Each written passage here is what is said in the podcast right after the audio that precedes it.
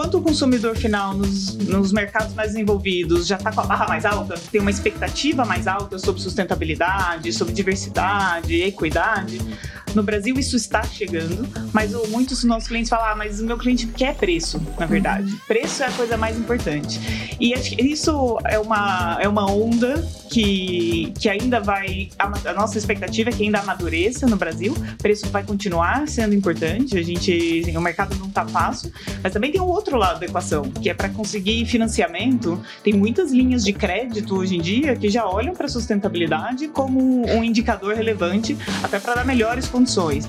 Então, o que a gente vê em vários dos nossos clientes, em várias das empresas, é que as mesmas pessoas estão tocando o dia a dia, né, garantindo que o caminhão faça a entrega, que eu emita as notas fiscais no prazo, que eu esteja pagando, né, que eu esteja com os impostos em dia, fazendo todas as, as, as operações para entregar o dia a dia, essas pessoas estão focadas em tocar, né, em paralelo, essas iniciativas de transformação digital. Não funciona. Eu preciso ter um pool de pessoas, né, se for uma empresa pequena, uma pessoa, mas tem que ter alguém, né, focado em mudar o negócio, que de preferência preferência esteja desconectado é, do dia a dia. Não quer dizer que ela não tem que estar próximo do consumidor ou entender a operação, ela precisa.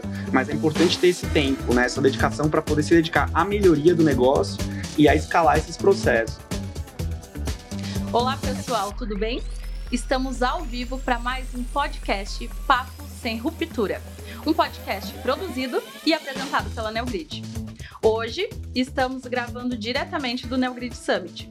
Eu sou a Agnes e o assunto deste episódio é Transformação Digital em Supply, da teoria à prática. E os nossos convidados de hoje são muito especiais. A Lívia Moura e o Ricardo De Carli. Ele é sócio e ela é sócia da Ben Company. Sejam bem-vindos. Obrigada. Lívia, eu vou pedir para você se apresentar um pouquinho para gente, falar também um pouquinho sobre a BEM. Claro. Bom, muito obrigada pelo convite, Agnes e Neogrid, em nome do Jean e todo o time. Eu sou, então, eu sou a Lívia Moura, eu estou em consultoria aí na BEM há 15 anos. E a BEM é uma das maiores consultorias globais de estratégia. E a gente está no Brasil e na América do Sul há 25 anos, somos uma das maiores empresas da região nesse segmento.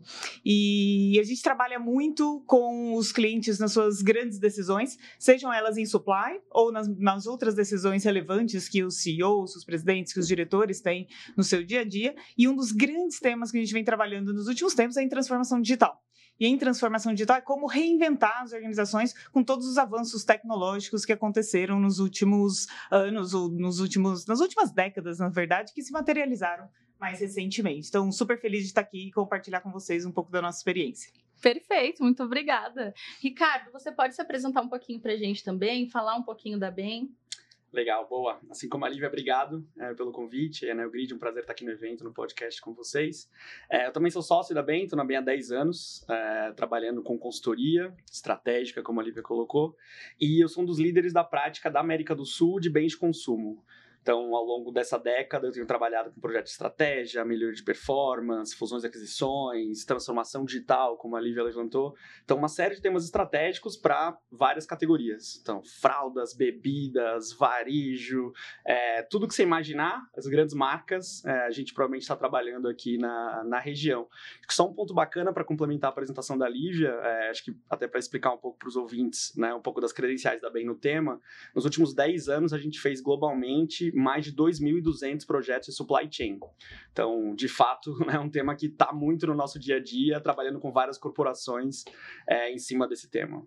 Muito legal. E hoje a gente tem aqui uma palestra de vocês também, né, no Neograde Summit. E o podcast é um complemento aí. A gente vai fazer umas perguntas um pouco diferenciadas é, da tratativa que vocês vão ter ali na palestra. Então, para a gente iniciar, eu quero saber de vocês, né? Então, em um mundo, a gente está um mundo cada vez mais digital. E como que a gente pode conectar os negócios de uma forma mais humana? Acho que esse é um ótimo ponto, porque muitas vezes a gente pensa em tecnologia e pensa naquela coisa fria, nos bits and bytes, nos sistemas, e a verdade é que o que ela tem nos permitido é muito mais conexão humana. Se no passado a gente ia numa vendinha e o dono da venda sabia o nosso nome, pegava o item e falava, ah, eu sei que você está precisando disso, lembrei de você na semana passada e está aqui. Hoje os sistemas nos permitem fazer isso com, com muita precisão e quase o mesmo nível de qualidade de quando era um vendedor cuidando da sua centena de clientes. Agora a gente consegue fazer isso numa escala muito maior. Então, acho que nessa parte da humanidade, então tem todo o tema de entender os dados, entender a trajetória dos clientes, a gente vai deixando rastros em tudo que a gente pesquisa e etc. Então, cada vez que um cliente pergunta ou procura alguma coisa na internet, como que a gente consegue conectar e ir se antecipando e, e ajudando esse cliente a sanar a necessidade dele ou, a, ou conseguir identificar qual é o produto que é mais aderente. E acho que isso é conectado também com soluções cada vez mais interativas e simples, intuitivas, como os aplicativos das diferentes lojas, dos diferentes comércios, dos diferentes fornecedores que a gente tem, onde com três cliques, muitas vezes você consegue achar e comprar aquele produto. Então, acho que tem um pedaço que é simplificar a vida, simplificar a forma com que a gente nós consumidores, né, e os nossos consumidores conseguem acessar o nosso produto ou o nosso serviço, mas também com mais exclusividade, porque agora eu sei que hora que é a Agnes que está entrando no aplicativo, que hora que é o Ricardo. Eu não preciso passar cinco vezes pela tela de senha e perguntar de novo se você é você mesmo. Então a gente já tem tecnologias para simplificar esse processo se aproximar e se antecipar às necessidades das pessoas e dos clientes muito bom, né? Uma transição que a gente vê em que nós tínhamos, como você falou ali, o, as, as mercearias, né? Dessa proximidade, a gente foi expandindo, veio para essa globalização e agora a gente está entendendo, né? As tecnologias já entendem que a gente precisa unir os dois, né? Para ter um, é um complemento. É, Muito bom. Só, se puder complementar um pouquinho, Agnes, acho que a Lívia bateu no ponto correto, né? Então, a tecnologia ajuda, em larga escala, a personalizar.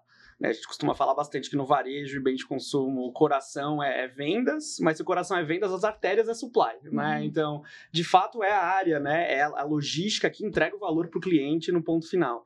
Então, esse ponto da personalização é importante não só no B2C, como a Lívia levantou, né? para que a gente saiba que a Lívia né, interagiu com a marca, com a empresa desta maneira, mas também no mundo do B2B.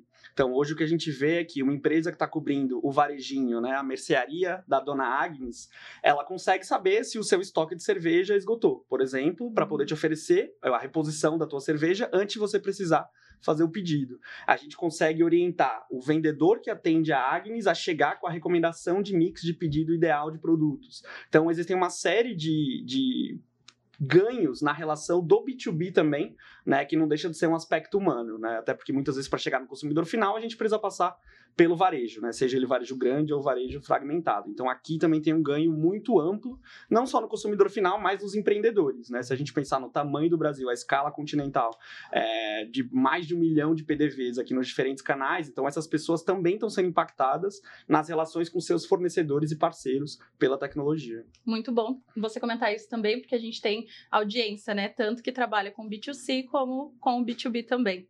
Muito bom. Então, assim, é, como que as soluções tecnológicas tecnológicas contribuem um pouco do que a gente está falando para a cadeia de suprimentos trazer cada vez mais maturidade para essas operações. Boa. É, eu acho que é, na BEM, sempre que a gente trabalha com esses projetos de, de logística, né, acho que a gente tem um diagnóstico que a gente aplica com várias empresas, que a gente classifica elas, acho que em quatro grupos, né, que basicamente vão do mais básico ao mais do, reativo, até o mais proativo, em que supply de fato vira é, um diferencial competitivo. Né, e a frase que se aplica ao mais básico, ao mais reativo, é de fato, está sempre correndo atrás do negócio, tentando tapar buraco, né, o apagar de incêndios. Né, essa é a empresa que está no começo da jornada em termos de maturidade do supply chain. Em comparação às empresas que de fato conseguem estabelecer a sua cadeia logística como um diferencial, é, elas têm uma série de qualidades, né? E uma dessas qualidades, sem dúvida, é você poder conseguir investir em digital. Né? Então, só para citar alguns números que a, gente, que a gente vê internamente, quando a gente pega a performance de ações de empresas de diversos setores no pós-pandemia, ali primeiro semestre de 2021, é, a gente fez uma análise interna na BEM, que a gente vê em vários setores empresas que investiram mais em tecnologia e digital, quanto as ações delas cresceram versus as outras empresas que não tiveram os mesmos níveis de investimento. Que a gente vê que as empresas que investiram mais em tecnologia, mais em digital, elas têm um delta, né, uma variação superior é, no resultado da sua ação de mais de 14 pontos em alguns casos. Então, é uma diferença muito significativa para um espaço de tempo curto. Né? E o que, que é o reflexo no valor de ação das empresas? É um reflexo da capacidade delas de lidar melhor né, com seus problemas e entregar melhores soluções para os clientes no final do dia. Então, sem dúvida, a gente consegue ver, né, tanto olhando os números quanto no nosso dia a dia com as diversas organizações, que as empresas que trabalham melhor com dados, né, que utilizam melhor as ferramentas, que conseguem escalar processos é, de, né, logísticos aqui com tecnologia e, e escalar é uma vertente que a gente vai falar muito aqui Uhum. é, ao longo desse papo, porque não adianta só fazer o pilotinho, né? Você precisa ganhar massa dentro desses, desses processos. De fato, são empresas mais maduras, né? São empresas que conseguem chegar na personalização que a gente levantou, né? E a personalização, é, no que, que ela vai refletir? Vai refletir no melhor NPS, né? No melhor índice de satisfação, é, seja do canal, né, varejista, seja do cliente final, no fim das contas. Então, é, é muito difícil, né? Você dizer que existe uma organização hoje que é madura do ponto de vista de supply chain, se ela não está se alavancando nas últimas tecnologias, né? Nas ferramentas mais modernas, nos talentos mais modernos, né? Então, essas coisas, sem dúvida, andam entrelaçadas. E é muito legal porque eu estou aprendendo aqui junto com a audiência com vocês. Então, quando você fala em maturidade, a Hum. gente tem que deixar bem claro pelo, pela tua fala aí que não se trata do porte da empresa. Pode ser uma empresa menor como uma empresa maior, correto? Sem dúvida, e essa maturidade ela vai em vários processos, né? Eu acho que e, e aqui no Brasil eu costumo dizer, né? Todos que operam aqui em bens de consumo varejo são heróis, né? Porque a complexidade logística, a complexidade das distâncias, né? A fragmentação do nosso varejo, os diferentes perfis regionais que a gente tem, né? Dos consumidores, dos canais são um desafio enorme. Então essa maturidade, de fato, ela não decorre só do porte da empresa. Eu acho que a gente trabalha tanto com grandes multinacionais quanto com empresas familiares, né, negócios mais médios ali, e você consegue ter empresas maduras ou excelentes em seus processos, independente do porte. É, e né? acho que até tem uma beleza de não ser gigante, porque à medida em que você é gigante, você tem vários departamentos. Em cada um dos departamentos tem o de finanças que vai fazer o quanto você pagar, o quanto você receber. Tem o comercial, e depois tem o de pricing, que está separado do comercial. Depois você tem várias áreas que, na verdade, tem muitos polos de inovação, muitos lugares específicos de inovação, mas essas coisas não se falam. E maturidade em tecnologia, maturidade numa cadeia de supply, muitas vezes está na conexão entre processos. Então, uma empresa média, muitas vezes, é até dá até uma graça maior de trabalhar, porque a decisão entre você achar a melhor solução e essa decisão ser tomada, você não precisa entrar em sete comitês e sete reuniões de alinhamento com as diversas pessoas, com a holding multinacional em outro país. Pelo contrário, você tem o papel do dono, né? O papel dessa, da pessoa que está lá responsável e que consegue conectar os diversos pontos. Isso aqui ajuda muito a evoluir nessas soluções. Evolui no processo, né? E isso é muito legal também. A gente entra no próximo tema, que se vem falando muito sobre ESG. E, e também se fala nisso não só num, numas em- empresas de porte muito grande, né? Que era o que a gente via anteriormente. Então, hoje, como que a gente pode alinhar isso, né? Como que a tecnologia pode ser aliada da sustentabilidade? Bacana, não, acho pergunta super importante, é, Agnes, aqui, e eu queria até dar um passo atrás, né? Acho que quando a gente pensa em supply chain, é, eu acho que vem muito o mindset de custo, né? Então a gente fala supply chain, a primeira coisa que vem na cabeça das pessoas é cortar custo, é reduzir inventário, né? Enfim, reduzir estoque, trabalhar ali é, numa gestão quase que lean. Mas o que a gente tem visto nos últimos anos é que o supply chain tem se diversificado em termos de objetivos, né? Então, não adianta só eu ser, ter um custo competitivo, eu preciso ter um custo competitivo, mas eu preciso ter um nível de serviço bacana, eu preciso ser ágil, eu preciso ser resiliente e flexível, para que quando bata uma pandemia, eu consiga continuar operando, né? Então, uma dessas vertentes que ganha peso cada vez mais é a da sustentabilidade, né? Então, a gente tem, de novo, uma série de estudos é, dentro da BEM, acho que até uma das pesquisas que a gente fez internamente, é, a gente viu que 85% é, dos consumidores jovens de 21 a 34 anos, esse é um estudo global, tá? É, eles esperam né, que as empresas se posicionem com relação à sustentabilidade e eles, é, eles afirmam que eles preferem né, marcas ou companhias que, que tenham esse viés, essa preocupação com a sustentabilidade. Então, quando a gente fala em sustentabilidade, o supply chain é o coração disso tudo. Né? Quando a gente fala em como é que eu consigo garantir que a, empresa de bens de consumo, a empresa de varejo seja sustentável, a gente vai estar tá falando de é, eliminação ou redução de resíduos, a gente vai estar tá falando de controle de emissão é, de carbono, né, do ponto de vista ambiental, a gente vai estar tá falando de economia reciclável, conseguir reutilizar né, as minhas embalagens, os meus insumos. Tudo isso, de novo, né, o coração disso é o supply, é a minha capacidade de produzir, é a minha capacidade de entregar de um jeito eficiente, né, a minha capacidade de atender o usuário de um jeito que impacte menos é, o meu entorno. Então, essas coisas, elas vêm muito entrelaçadas, né? E hoje a gente vê uma série de soluções tecnológicas, na verdade, que ajudam as empresas a chegar nesses objetivos, né? Eu consigo hoje, por exemplo, desenhar minha malha logística com softwares que calculem o meu impacto de emissão, considerando as distâncias que eu vou precisar percorrer para entregar o meu produto, né? Esse é só um dos exemplos que a gente consegue é, ver que, de fato, essas tecnologias, elas também estão é, atreladas com esse objetivo, né? Eu acho que é uma coisa que a gente vê que vem ganhando força no Brasil, é, é um movimento até mais forte, mercados mais desenvolvidos, né, quando a gente compara com Estados Unidos, Europa, principalmente, mas a gente acha que é uma tendência que vai se intensificar cada vez mais por aqui.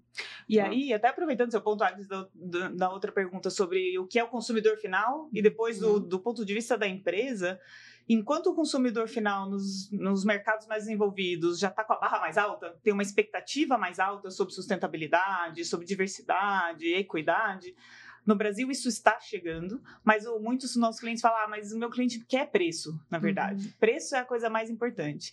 E acho que isso é uma, é uma onda que, que ainda vai. A, nossa expectativa é que ainda amadureça no Brasil. O preço vai continuar sendo importante. A gente. Assim, o mercado não está fácil, mas também tem um outro lado da equação, que é para conseguir financiamento. Tem muitas linhas de crédito hoje em dia que já olham para a sustentabilidade como um indicador relevante, até para dar melhores condições. Então, tem linhas de financiamento, tem linhas de. tem fundos de private equity que têm estratégias específicas sobre isso, tem outros fundos que são para empresas listadas que também estão estão olhando para esse ponto.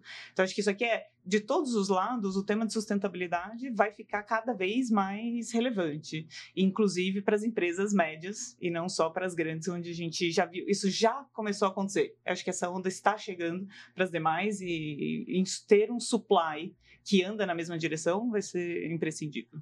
Não, eu sou suspeita, porque eu faço parte desse percentual aí que acha super importante esse tema.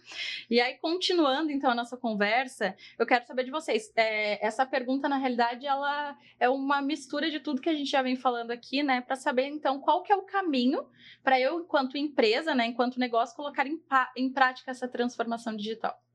Muito bem, e é super interessante, porque uma das pesquisas que a gente também fez fala que 70% das empresas já investe e tem transformação digital como prioridade, mas só 4% entende que atinge e supera os objetivos com todos os investimentos que foram feitos até agora, enquanto tem 20% que nem atinge metade dos objetivos e um grupo de empresas que está ali que fala, é, melhorou, mas não cheguei lá. Então, é super importante, de fato, discutir o caminho e uma das coisas que a gente, a primeira dor que a gente escuta é tipicamente, ah, mas eu não tenho talento. Eu construí a empresa aqui dentro de casa, tem essas pessoas que sabem fazer o que nos trouxe até aqui, não necessariamente o que nos leva até frente. E o mercado de talentos está, de fato, bastante competitivo mas depois ele não para aí. Na verdade, isso é só o começo. Tem um, um outro pedaço muito relevante de orquestração de todas essas coisas. O Decali comentou ao longo da conversa que a, a gente vê muitos pilotos nas organizações, mas poucas vezes e poucas empresas conseguem escalar as soluções de forma estruturada para, de fato, a, conseguir capturar todo o valor que essas soluções podem ter. Então, o que a gente tem visto desse caminho, então, é, sim, tem que trazer talentos especializados, tem várias coisas que você consegue formar o seu time, mas é importante trazer novas cabeças, pode ser com consultoria, no nosso caso, mas pode ser também com, com pessoas de fora para oxigenar e trazer novidade e diversidade para esses times, mas também tem um pedaço de como que é o processo de gestão dessa inovação. Então, as empresas que fazem isso bem, a gente entende que fazem mais ou menos quatro coisas de forma muito estruturada. A primeira delas é ter soluções que são alinhadas com a estratégia e não o brinquedo de alguém da organização que faz por curiosidade. Porque tem hora que tem uma pessoa super curiosa ali no time de last mile mas não tem essa pessoa que faz a cadeia e o planejamento de demanda. Então, quais são as prioridades? Onde estão os principais gaps as principais oportunidades para de desenvolvimento? E aí sim investir em soluções. Ah, mas eu não posso ter soluções pequenas? Não, pelo contrário. Tem que começar pequeno, testar, melhorar e garantir que depois você consegue escalar, porque às vezes o piloto é tão pequeno que você não consegue extrapolar de uma solução de pricing para televisões para a solução de, de pricing para alimentar. Porque, no final das contas, não é a mesma coisa. Então, como tem que pensar desde o alinhado com a estratégia, por onde começa e como que a gente escala, ou como que a gente amplia a, a solução. E depois tem um tema de velocidade de ação. Em muitos lugares a gente, os nossos clientes mesmo esperam falar, não, isso aqui tem que ficar melhor antes de lançar, tem que ficar melhor antes de lançar, e aí demora tanto que passa alguém com uma solução que às vezes nem é melhor do que a deles e já ganha mercado e sai na frente nesse mercado. Então tem desses quatro elementos, quatro elementos, então ter estratégia, pilotar, sim, mas com clareza de como que vai escalar e por último, como que a gente toma as decisões rapidamente, seja quando a gente acerta para ampliar e quando a gente erra para mudar os rumos e pensar em outras soluções. É, acho que se puder é, aprofundar um pouco a resposta aqui, Agnes, acho até também um negócio bacana de citar, nessas né? estatísticas que a Lívia citou, a BEM, ela é uma das parceiras globais do Fórum Econômico Mundial. Então, desde 2018, na verdade, a gente faz um trabalho amplo com mais de 1.200 empresas, é uma pesquisa que a gente faz desde 2018, focada nos desafios de transformação digital. Então, a gente pesquisa empresas de todos os setores em 13 países. Tá, para poder coletar esses dados que a Lívia levantou aqui do, dos desafios. Então, eu acho que assim, um aprendizado que a gente tem muito claro é, quando a gente vê os dados, quando a gente trabalha com os clientes, é, acho que até colocando algumas coisas adicionais ao que a Olivia citou. Acho que é muito importante ter foco né, no final do dia. Então, a gente sempre fala, é importante separar a agenda do tocar o negócio e de mudar o negócio. Então, o que a gente vê em vários dos nossos clientes, em várias das empresas, é que as mesmas pessoas estão tocando o dia a dia, né, garantindo que o caminhão faça a entrega, que eu emita as notas fiscais no prazo, que eu esteja pagando, né, que eu esteja com os impostos em dia, fazendo todas as, as, as operações para entregar o dia a dia, essas pessoas estão focadas em tocar, né, em paralelo, essas iniciativas de transformação digital. Não funciona. Eu preciso ter um pool de pessoas, né? Se for uma empresa pequena, uma pessoa, mas tem que ter alguém né, focado em mudar o negócio que de preferência esteja desconectado é, do dia a dia. Não quer dizer que ela não tem que estar próximo do consumidor ou entender a operação, ela precisa, mas é importante ter esse tempo, né, essa dedicação para poder se dedicar à melhoria do negócio e a escalar esses processos. E no fim do dia tudo volta a pessoas, né? Então, é, acho que eu, eu não cabem no, no, nos dedos aqui, nem se eu botar das mãos e dos pés, o quanto eu já passei por clientes, muitas vezes grandes multinacionais, em que existe um sistema, existem muitos dados mas eles não conseguem gerir e usar aquilo como tomada de decisão, ou alguém está fazendo uma iniciativa super bacana, mas aquilo ali não está chegando na liderança, né, para de fato virar um insight, uma vantagem competitiva. Então, é importante ter esse foco, é importante garantir a gestão como um todo. Não é só uma questão de ter dados disponíveis, de ter sistemas disponíveis. Isso é super importante, isso é o primeiro passo. Mas além disso, eu preciso garantir que eu tenha pessoas dedicadas, com uma liderança que está patrocinando essa transformação e dedicando o tempo devido, né, para isso poder florescer dentro da companhia. E o que a gente enxerga de novo, olhando os números, é que isso se reflete em resultado financeiro, sem dúvida. Né? Nessa mesma pesquisa, quando a gente olha as empresas que estão na liderança em termos de transformação digital e a gente compara a liderança delas em transformação digital com a performance financeira, 85% dos líderes em transformação digital têm uma melhor performance em crescimento de receita e em crescimento de margem. Então, o, o prêmio está aí, né? Eu acho que isso ninguém questiona, é uma questão de, de fato, é, ir fazendo um passo de cada vez, mas com bastante foco é, e seriedade aqui no processo. Muito bom. E assim, a gente está falando aqui, né? Tem duas palavras que a gente está falando muito, que é clientes e resultados. Então, para a gente saber como que a gente faz para que os clientes, sendo eles no B2B, B2C, né, percebam os benefícios que as empresas que investem nessa transformação digital podem trazer para o dia a dia deles.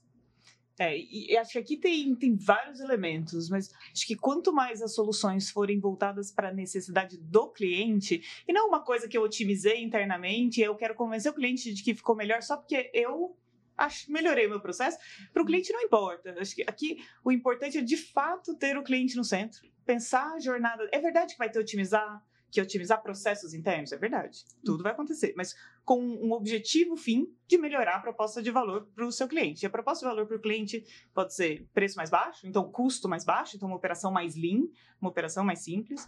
Pode ser uma jornada que ela é transparente entre o físico e o digital e ela tem que ser transparente entre as duas coisas, porque muitos clientes às vezes falam: não, eu vou forçar o cliente para o digital porque o digital é melhor. Mas quem disse que para ele o digital é melhor? Para muitas coisas e para muitas pessoas, não necessariamente a, a solução puramente digital é a solução que melhor atende as necessidades. Tem hora que eu quero procurar fazer a primeira busca, talvez, na, na internet, mas depois eu quero pegar no tecido da roupa para ver se essa é realmente a peça que eu quero comprar. Quero provar, ou não, ou eu tenho um outro perfil. Então, pessoas diferentes vão ter perfis diferentes, mas o que a gente fazer, o que a gente acha que o cliente quer, é de fato perguntar testar, fazer, voltar no cliente e garantir que ele testa e nos dá os feedbacks e a gente vai reagindo em relação a isso. E aí o resultado desse investimento de colocar o cliente no centro, tendo times multifuncionais, cada um, eu penso na interface, eu penso nos dados, ele pensa no cálculo do preço, o outro pensa, ah, não, tem um novo produto que está chegando, deixa eu fazer já uma oferta para essa pessoa porque tem aderência ao que ela quer. Essas coisas vão se transformando em resultado, porque se transforma em cross-sell, né? em vender mais produtos para aquele mesmo cliente, se transforma em fidelidade. Ah, quando eu penso nesse tipo de produto, eu vou nessa loja, eu vou nessa marca, e isso também se reflete em mais margem, porque se eu prefiro essa marca, eu não vou ficar comparando os os centavos do preço. Eu vou direto lá, eu resolvo meu problema porque é simples, porque é fácil e porque eu gosto. Eu criei um attachment pessoal com aquela solução. Então, acho que é, essas duas coisas têm igual proporção. Acho que um é mais causa, o outro é mais consequência. Quando a gente espreme o resultado sem olhar para o cliente, tipicamente se consegue num ciclo curto, mas não necessariamente de forma sustentável. É, acho que eu, eu, eu, gosto de trazer o viés do B2B aqui, né? Porque no meu mundo de bem de consumo, eu trabalho muito com as empresas, a gente passa pelo canal no fim do dia, né? Então, acho que tem um caso interessante, fiz um projeto para uma empresa de bem de consumo na Argentina, grande, é, que uma das fortalezas que eles acreditavam que eles tinham era a frequência de visita intensa ao varejista, né? Então, eles visitavam todos os varejistas, a mercearia da Dona Agnes, quatro vezes por semana, cinco vezes por semana, e era dali que vinha o crescimento de vendas. De fato, era uma fortaleza, mas quando a gente foi colocar, né, de novo, o cliente, no caso aqui, o ponto de venda no coração para escutar o que ele queria, te achou um share de, de pontos de venda enorme, que falava, eu não aguento receber o vendedor aqui todos os dias, eu não tenho tempo de ficar recebendo essas pessoas em horários é, quebrados, eu preciso tocar o meu negócio, né? Eu gostaria muito mais que, olha, vem aqui uma, duas vezes por semana, mas acompanha melhor o meu estoque, né? Vem aqui uma ou duas vezes por semana, mas, poxa, me dá uma condição de crédito diferenciada, né? Para mim é uma coisa que tem mais valor, para você vai reduzir o seu custo de ter um vendedor batendo na minha porta todo dia. Então, desse projeto, a gente conseguiu tirar uma série iniciativas é, que reduziam custos para a empresa e que melhoravam o valor para o consumidor. Né? Então, de novo, parece um pouco clichê né, de colocar o consumidor no centro, mas em grandes organizações é muito fácil a gente olhar para dentro né, esquecer um pouco de perguntar. Então, o que a Lívia levantou é muito importante. Como é que é a jornada né, do meu PDV ou do meu consumidor final? Quais são os pontos de dor? Onde eu consigo agregar mais valor? Então, as tecnologias né, e mudanças de processo estiverem mais atreladas a essa entrega de valor, é as que no fim do dia né, vão gerar mais valor para o cliente, consequentemente mais crescimento e valor para as companhias. Muito bom, a gente entrou aqui em diversos assuntos, já falamos de Omnichannel, falamos de diversas outras situações né, do nosso dia a dia, mas infelizmente a gente precisa terminar esse bate-papo. Então eu quero agradecer a presença de vocês, Ricardo, Lívia. Foi muito bom esse bate-papo com vocês e eu espero que a gente tenha outras oportunidades. Nós também. Obrigada, Agnes. Boa, não, foi um prazer. Obrigado, Neogrid, de novo pelo convite. E, bem, parabéns para vocês pelo evento. Maravilhoso. Muito obrigada. Então, pessoal, a gente fica por aqui. Não esqueça de se inscrever e curtir o nosso podcast para receber sempre as notícias em primeira mão. Até mais!